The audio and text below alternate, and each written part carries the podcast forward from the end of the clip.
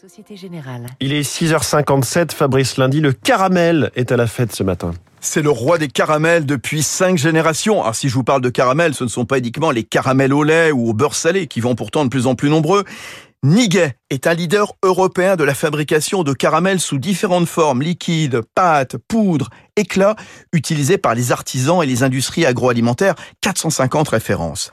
Niguet, à First, dans la Loire, ce fut au départ en 1855 une féculerie de pommes de terre.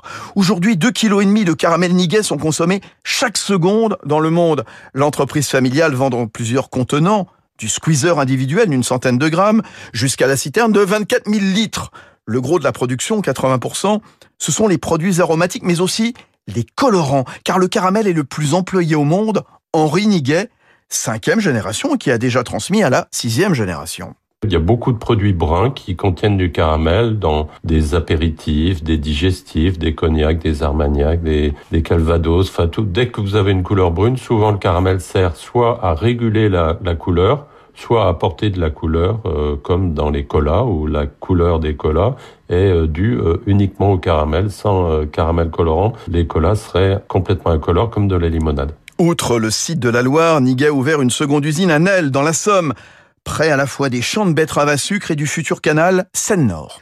C'était Territoire d'excellence sur Radio Classique.